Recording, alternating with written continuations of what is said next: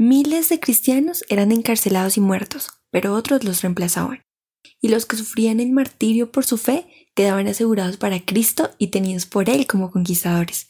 Habían peleado la buena batalla y recibirían la corona de gloria cuando Cristo viniese.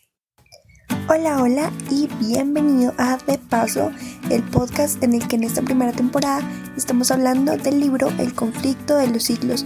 Hoy el segundo episodio, La fe de los mártires. Comencemos.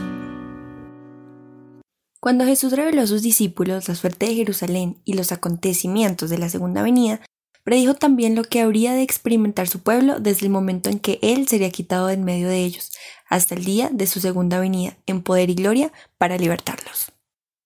El segundo capítulo que relataremos hoy se titula La fe de los mártires, básicamente porque estaremos hablando un poquito acerca de lo que experimentaron y vivieron las primeras personas que decidieron creer en el Evangelio de Cristo, las que decidieron defender una fe pura y cómo fueron tratados por los gobernantes de la época. Para comenzar, Jesús predijo tres hechos específicos. El primero, lo que había de experimentar su pueblo, es decir, el pueblo sabía de antemano lo que iban a tener que pasar. En segundo lugar, la persecución para sus discípulos, que era lo que venía para ellos. Y en tercer lugar, la aflicción que los gobernantes del mundo impondrían a la iglesia de Dios los discípulos recorrerían la misma senda de humillación, escarnio y sufrimiento de Jesús. La historia de la primera iglesia que formaron los discípulos cuando Jesús ascendió fue testigo de que se cumplieron al pie de la letra las palabras del Salvador. El enemigo buscó la forma de atacar a Cristo representado en sus discípulos. El mundo se dio cuenta que de triunfar el Evangelio que ellos estaban predicando, sus templos y altares serían derribados, y así reunió fuerzas para destruir el cristianismo de todos los confines de la tierra. Bajo el imperio de Nerón y por varios siglos después comenzó la persecución a los fieles, una persecución encarnizada, una persecución que llevó incluso a la muerte de muchos de ellos. La persecución básicamente se dio porque estos fieles no quisieron ceder al oprobio y al escarmiento que estaban haciendo sobre ellos los dirigentes. Tenemos aquí una persecución que incluso llevó la muerte para muchos de ellos. Estos fieles eran condenados como rebeldes contra el imperio, como enemigos de la religión preestablecida y de la sociedad. Muchos fueron arrojados a animales hambrientos o quemados vivos en los anfiteatros, o sea, son escenas que nadie puede imaginar que sucedieron, pero es real. Algunos eran crucificados, a otros los cubrían con pieles de animales y los echaban a la arena para ser despedazados por los perros. Estos sufrimientos constituían a menudo la diversión de las fiestas populares en aquella época. Grandes grupos de personas solían reunirse para gozar de semejante espectáculo y festejaban la agonía de quienes padecían hasta la muerte con risas y aplausos. Ahora, para los que quieren entender un poquito por qué era que estos fieles estaban dispuestos a incluso morir por lo que ellos creían, por sus ideales y por su adoración completa a Dios, era básicamente porque no dieron su brazo a torcer, siguiendo las amenazas de muerte que recibían por parte de los dirigentes, tanto políticos como religiosos. Se dice que se les consideraba enemigos de la religión preestablecida porque estamos hablando de una religión en la época que adoraba imágenes, una religión que estaba basada en los principios de las mismas personas que crucificaron a Jesús cuando vino a esta tierra. Era algo completamente alejado al Evangelio que Jesús vino a predicar. Las personas que creyeron en las palabras de Jesús fueron las personas que estuvieron dispuestas a morir por cumplir a ese Evangelio y por ser obedientes a Dios. El imperio no pudo contra ellos y el resultado final fue exterminio para todos tenemos otra parte del panorama. En las persecuciones más encarnizadas, estos testigos de Jesús conservaron su fe sin mancha. A pesar de verse privados de toda comodidad y aún de la luz del sol mientras estaban escondidos de sus perseguidores, ni una sola vez se quejaron. Con palabras de fe, paciencia y esperanza, se animaban unos a otros para soportar su privación de la libertad y la desgracia. La pérdida de todos sus bienes materiales no fue más grande que ellos como para obligarlos a renunciar a su fe en Cristo. Las pruebas y la persecución no eran sino un peldaño de la escalera que los acercaba más al descanso y a la recompensa final. Ahora, ¿quiénes hoy en día podremos ser contados como estos testigos de Jesús que conservaron su fe a toda costa? ¿Cuánto tenemos que aprender nosotros de aquellas personas? ¿Cuánto deberíamos nosotros fortalecer nuestra fe para ser contados dentro del pueblo de Dios. Estar en las filas de Cristo debería ser para nosotros un privilegio y no, como lo es para muchos, un castigo. Miles de cristianos eran encarcelados y muertos, pero otros, después de ellos, los reemplazaban, y los que sufrían el martirio por su fe quedaban asegurados para Cristo y tenidos por Él como conquistadores. Habían peleado la buena batalla y recibirían la corona de gloria cuando Cristo viniese. Los padecimientos unían a los cristianos unos con otros y con su Redentor. El ejemplo que daban en vida y su testimonio al morir eran una constante atestación de la verdad y donde menos esperaba, los súbditos de Satanás abandonaban su servicio y se alistaban bajo el estandarte de Cristo. Démonos cuenta cómo el mismo testimonio de estos cristianos, de esas personas que estaban dispuestos incluso a morir por lo que ellos creían, sirvió de ejemplo para las personas que estaban sirviendo del lado del enemigo y muchos que vieron ese testimonio en ellos, el poder de la verdad y el poder del Espíritu Santo que transformó sus vidas y sus corazones, pudo más y los sacó a ellos de las filas de Satanás para enlistarlos bajo las filas de Jesús. Sin embargo, dice la palabra de Dios que nuestra lucha no es contra carne ni sangre, sino contra principados y potestades del mal.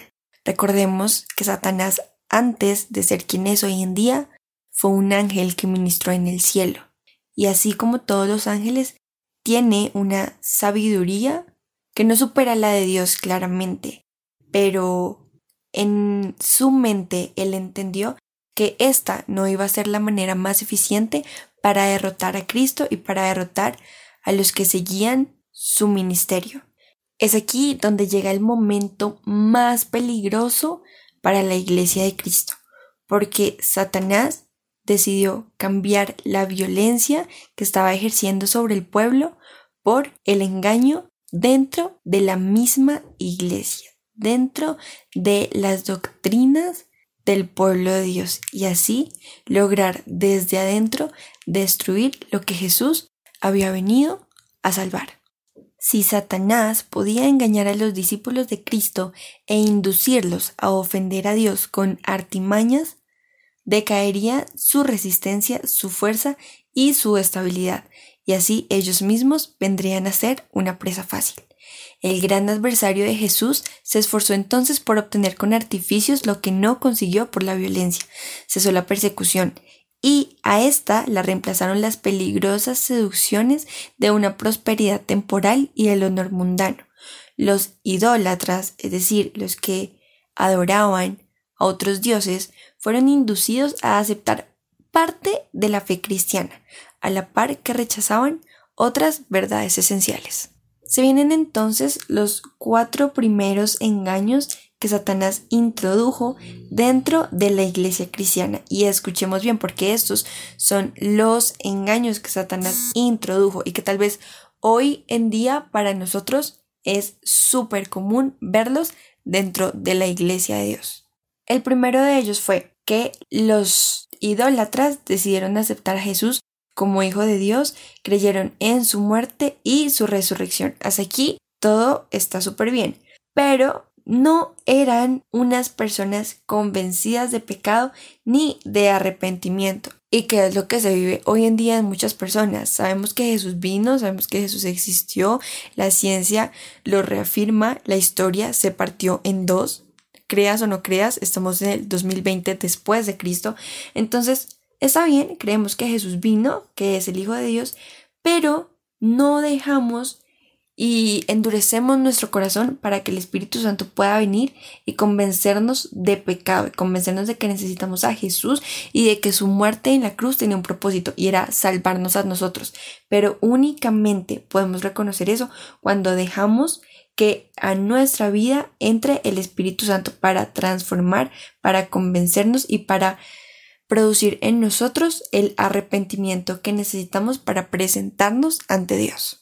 ¿Cuál fue el segundo engaño de Satanás? Bueno, estas personas seguían siendo idólatras, quiere decir que seguían adorando imágenes, solo que decidieron cambiar las imágenes de los dioses paganos que ellos tenían por imágenes entre comillas cristianas, es decir, por imágenes de Jesús, por imágenes de María, la Madre de Jesús, por imágenes de diferentes personas que ellos decidieron incluir dentro de la iglesia y volverlo incluso doctrina.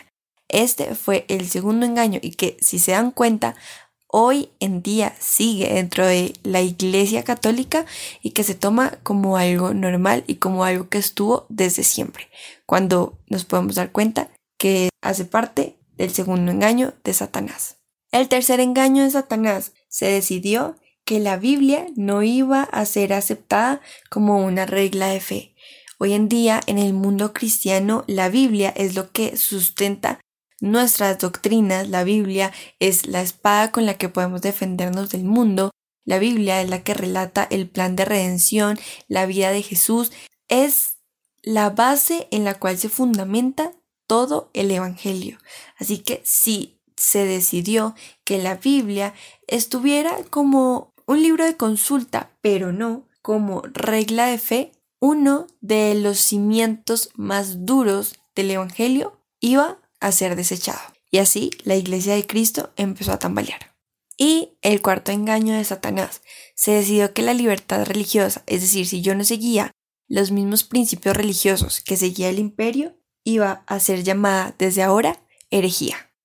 Si nos damos cuenta, entonces la iglesia se vio en gravísimo peligro y en comparación con este nuevo escenario, la cárcel, las torturas, el fuego y la espada eran bendiciones. Algunos cristianos permanecieron firmes, declarando que no podían transigir, es decir, si conocían la verdad del Evangelio, entendían que esto solamente eran artimañas del enemigo y decidieron mantenerse firmes. Pero otros, sin embargo, se declararon dispuestos a ceder o a modificar en algunos puntos su confesión de fe y a unirse con los que habían aceptado parte del cristianismo, insistiendo que en ello podría llevarlos a una conversión completa. Craso error. Fue un tiempo de profunda angustia para los verdaderos discípulos de Cristo. Bajo el manto de un cristianismo falso, Satanás se introducía en la iglesia para corromper la fe de los creyentes y apartarlos así de la palabra de verdad.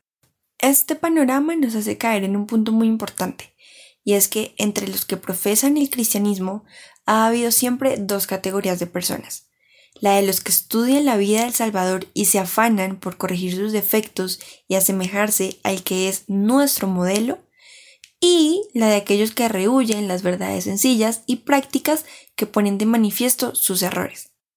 Aún en sus mejores tiempos, la Iglesia no contó exclusivamente con fieles verdaderos, puros y sinceros. Nunca, nunca la Iglesia ha contado con eso. Exclusivamente personas, mejor dicho, súper fieles, santas y perfectas. Nuestro Salvador enseñó que no se debe recibir en la Iglesia a los que pecan voluntariamente. Pero, escuchen bien, unió consigo mismo a hombres de carácter defectuoso y les concedió el beneficio de sus enseñanzas y de su ejemplo, para que tuviesen la oportunidad de ver sus faltas y enmendarlas. Entre los doce discípulos hubo un traidor, y todos sabemos de quién estamos hablando. Judas fue aceptado no a causa de los defectos de su carácter, sino a pesar de ellos. Estuvo unido con los discípulos para que, por medio de la instrucción y el ejemplo de Cristo, aprendiese lo que constituye el carácter cristiano y así pudiese ver sus errores, arrepentirse y con la ayuda de la gracia divina purificar su alma obedeciendo a la verdad. Sin embargo, Judas no anduvo en aquella luz que tan misericordiosamente le iluminó. Antes bien, se abandonó al pecado atrayendo las tentaciones de Satanás.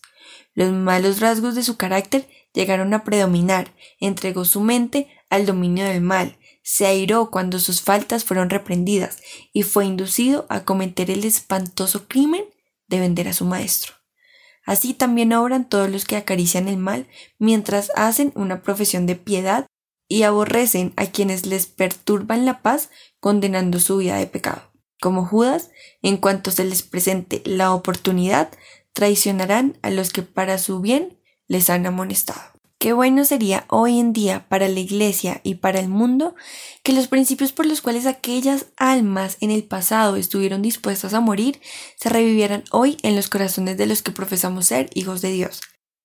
Lo cierto es que hoy existe una terrible indiferencia respecto a las doctrinas que son en realidad las columnas de la fe cristiana.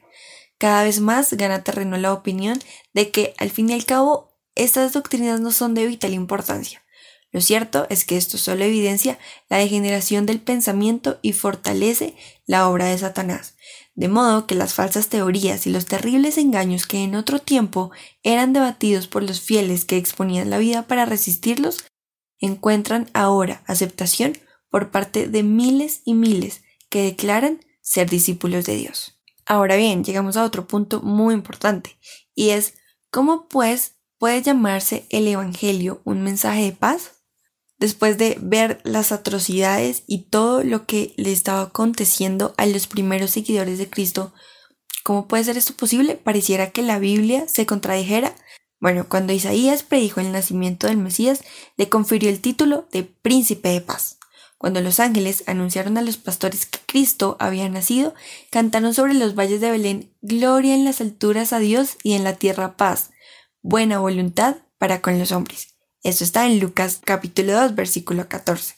Pareciera entonces que hay una contradicción aparente entre estas declaraciones proféticas y las palabras de Cristo cuando dijo, no vine a traer paz sino espada, en Mateo 10:34. Bueno, si se les entiende correctamente, se nota una perfecta armonía entre estos dos pasajes. El Evangelio en sí mismo es un mensaje de paz. El cristianismo es un sistema que debe ser recibido y practicado derramaría paz, armonía y dicha para toda la tierra. La religión de Cristo unirá en estrecha fraternidad a todos los que aceptemos sus enseñanzas. Eso no está puesto en tela de juicio. La misión de Jesús consistió en reconciliar a los hombres con Dios y así a unos con otros. Pero el mundo, en su mayoría, se halla bajo el dominio de Satanás, el enemigo más encanezado de Cristo. El Evangelio presenta a los hombres principios de vida que contrastan por completo con sus hábitos y deseos y por esto se rebelan contra él.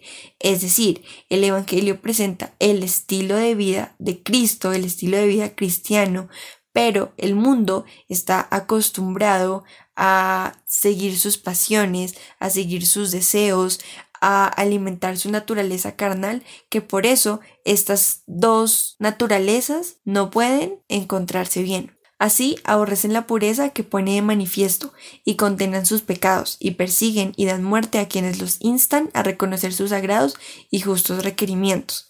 Por esto, por los odios y disensiones que despiertan las verdades que trae consigo, el Evangelio se llama una espada. Ahora, otro punto importante de este segundo capítulo y es, ¿cómo es posible que si yo estoy en las filas de Cristo, que si yo estoy haciendo el bien, que si yo estoy luchando por una causa que creo justa, por la verdad en la que yo creo, ¿cómo es posible entonces que yo en las filas de los que podamos considerar buenos estamos sufriendo, estamos siendo perseguidos e incluso muriendo cuando los malos triunfan y se llevan en sí toda la gloria? La providencia misteriosa que permite que los justos sufran persecución por parte de los malvados ha sido causa de gran perplejidad para muchos que son débiles en la fe. Incluso si tu fe está flaqueando, puedes sentirte tentado a abandonar tu confianza en Dios, porque puedes pensar que Él permite que los hombres más viles prosperen, mientras que los mejores y los más puros sean afligidos y atormentados por el cruel poderío de ellos. ¿Cómo entonces es posible, dicen, que uno, que es todo justicia y misericordia y cuyo poder es infinito, tolere tanta injusticia y opresión? No, no tendría ningún sentido. La respuesta aquí es que, en realidad, es una cuestión que a nosotros, como hijos de Dios, como humanos, como simples mortales, no nos incumbe. Dios nos ha dado suficientes evidencias de su amor y no debemos dudar ni por un minuto de su bondad, solamente porque no entendamos los actos de su providencia. Previendo las dudas que asaltarían precisamente a sus discípulos en días de prueba y oscuridad, el Salvador dijo, Acuérdense de la palabra que yo les dije, no es el siervo mayor que su Señor. Si a mí me han perseguido, a ustedes también los perseguirán. Eso lo encontramos en Juan 15, 20. Jesús sufrió por nosotros más de lo que cualquiera de sus discípulos puede sufrir al ser víctima de la crueldad de los malvados. Los que son llamados a sufrir la tortura y el martirio no hacen más que seguir las huellas del amado Hijo de Dios. Segunda de Pedro 3.9 dice, el Señor no tarda su promesa. Él no se olvida de sus hijos ni los abandona, pero permite a los malvados que pongan de manifiesto su verdadero carácter. Eso es todo lo que hace, para que ninguno de los que quieran hacer la voluntad de Dios sea engañado con respecto a ellos. Además, los rectos pasan por el horno de la aflicción para ser purificados y para que por su ejemplo otros queden convencidos de que la fe y la santidad son realidades que se pueden alcanzar únicamente en el nombre de Jesús y finalmente para que su conducta intachable condene a los impíos y a los incrédulos. Así, Dios permite que los malvados prosperen y manifiesten su enemistad contra Él, para que cuando hayan llenado la medida de su iniquidad, todos, puedan ver la justicia y la misericordia de Dios en la completa destrucción de aquellos.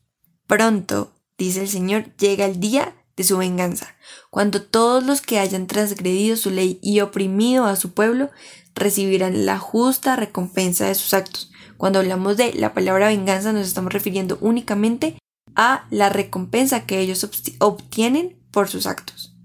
Llegará entonces el día cuando todo acto de crueldad o de injusticia contra los fieles de Dios será castigado como si hubiera sido hecho contra Cristo mismo. Para nosotros hoy en día, ¿qué puede significar esto y qué podemos sacar? Hay un asunto que debería llamar la atención de todos nosotros hoy en día. El apóstol Pablo declara en su, carta en su segunda carta a Timoteo, en el capítulo 3 del versículo 12, que todos los que quieren vivir piamente en Cristo Jesús padecerán persecución. Entonces la pregunta es, ¿por qué parece que está dormida esa persecución en nuestros días? ¿O es que alguien en este momento está sufriendo persecución, está siendo perseguido? El único motivo por el que esa persecución no está ocurriendo es que la iglesia se ha conformado a las reglas del mundo y por lo tanto no despierta oposición nos acostumbramos a vivir con estos engaños de Satanás dentro de nuestra iglesia, dentro de nuestra fe, dentro del Evangelio, que el enemigo está conforme y por eso no hemos despertado en ellos ese espíritu de persecución para los fieles. La religión que se profesa hoy no tiene el carácter puro y santo que en su tiempo distinguió a la fe cristiana de los días de Cristo y sus apóstoles. Si el cristianismo es aparentemente tan popular en el mundo, y si queremos verlo podemos ir a los números, ello se debe tan solo al espíritu de transigencia con el pecado, a decir que nos acostumbramos a vivir ni aquí ni allá, estamos en la mitad, a que las grandes verdades de la palabra de Dios son realmente miradas con indiferencia y a la poca piedad vital que existe hoy en la iglesia. El mensaje es claro, Revivamos la fe y el poder de la iglesia primitiva y el espíritu de persecución revivirá también y el fuego de la persecución volverá entonces a encenderse. En tiempos de cuarentena, en tiempos de pandemia, en tiempos que no creímos que iban a llegar, pero llegaron y que estamos viviendo hoy en día, el llamado es uno solo y es a despertar y es a que en nosotros se revive esa fe de los primeros discípulos, de los primeros cristianos, a que le demos la importancia que realmente se merece a la palabra de Dios, a las escrituras, a las doctrinas, a las doctrinas que deben ser inamovibles en la iglesia y en nuestras vidas. Este segundo capítulo nos dejó un sinfín de enseñanzas, pero el llamado es uno solo en estos tiempos en los que tenemos que estar confinados en nuestras casas, en nuestros hogares, es el momento que Cristo nos está dando para que nos acerquemos a Él. Hemos dejado de lado el afán del mundo de estar corriendo de un lado para otro, para algunos el trabajo, el estudio, tenemos más tiempo libre y ese tiempo es el tiempo de gracia que Dios nos está dando a través de todo este caos para que podamos acercarnos a Él, para que en nosotros se revive ese espíritu de la iglesia primitiva, esa fe, esa convicción, esa esperanza y que en estos días que estamos viviendo podamos salir y gritarle al mundo que Cristo está vivo y que Cristo viene y viene pronto. Lo que estamos viviendo son señales de que se avecina su segunda venida y Jesús en su infinita misericordia todo lo que quiere es que nosotros estemos listos. Al final solamente quedarán dos bandos, los que decidieron creer y los que endurecieron su corazón y decidieron no creer. ¿En qué bando quieres estar? Hoy Dios te está dando otra oportunidad. Es nuestra tarea aprovecharla. Así que recordemos y que quede grabado en nuestro corazón y que sea para el resto de esta semana y de lo que queda en cuarentena. Estamos en este mundo, pero no somos de aquí. Estamos de paso.